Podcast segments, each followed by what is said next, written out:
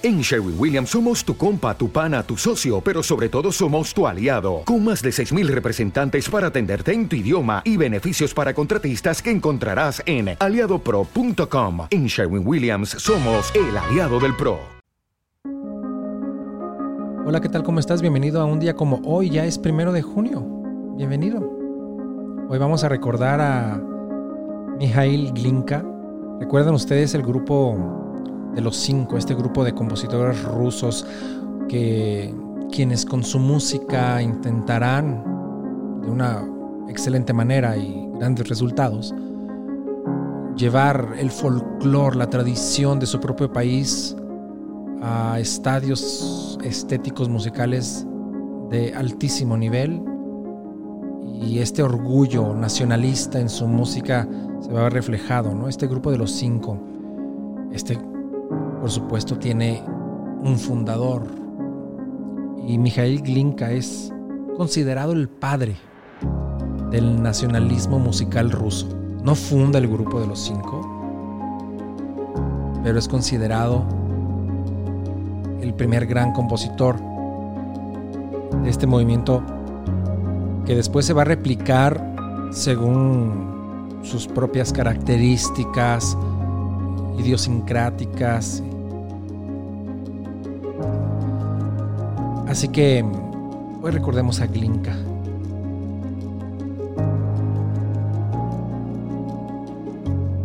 Y también recordemos al escritor y filósofo argentino Macedonio Fernández.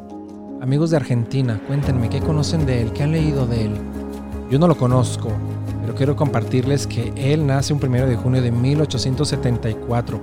Él tiene una novela celebérrima experimental Museo de la Novela de la Eterna. Es una eh, publicada en 1967. Está descrita como la obra maestra de este autor y es publicada póstumamente.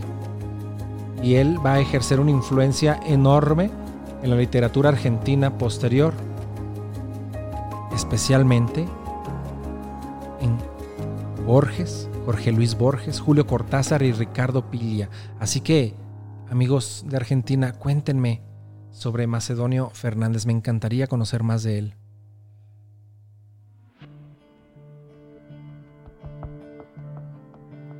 Y en el mundo del cine y la cultura pop, recordemos hoy a Marilyn Monroe, pues ella nace en 1926. Esta actriz, modelo, cantante, sin duda de las más populares del siglo XX y considerada, ya saben, estas épocas como un símbolo sexual y un icono pop. Una extremada belleza, de un encanto sin igual. Logra acaparar los escaparates, a tener una vida tanto actriz muy notable, muy fructuosa, fructífera mejor dicho. Y que bueno, ya sabemos su trágica, trágico final. En la arquitectura, recordemos hoy a Norman Foster. Este arquitecto británico fue galardonado con muchos premios, ¿no? desde el Príncipe de Asturias hasta el premio Pritzker. Y dentro de sus obras notables pues están edificios como la Torre en Londres, la calle 30 en Mary X, es como un gran huevo alargado. En Varsovia, en fin, fantásticos. El, el Apple Park es precisamente una creación de Norman Foster. Y finalmente recordaremos el fallecimiento, el trágico fallecimiento de Leslie Howard en 1943.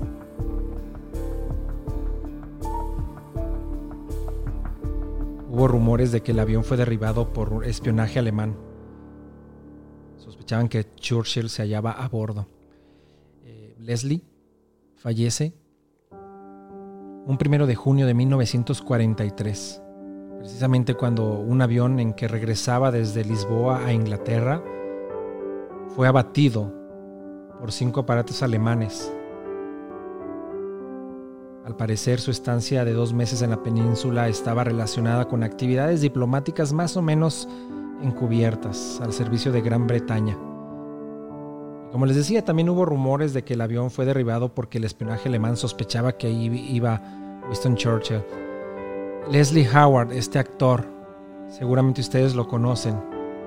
Tiene películas del 32 de George Cukor como El Reino Animal, Secretos de Franz Bortzage, eh, Berkeley Square, Romeo y Julieta del 36, Pygmalion de Anthony Asquith, pero sin duda lo recordamos como Ashley Wilkes de Lo que el viento se llevó de 1939, esta película fantástica de Victor Fleming.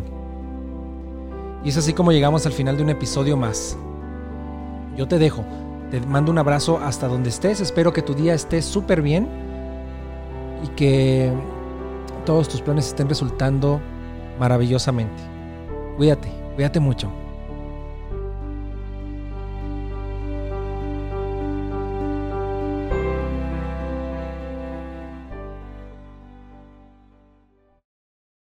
Este programa fue llevado a ustedes por Sala Prisma Podcast.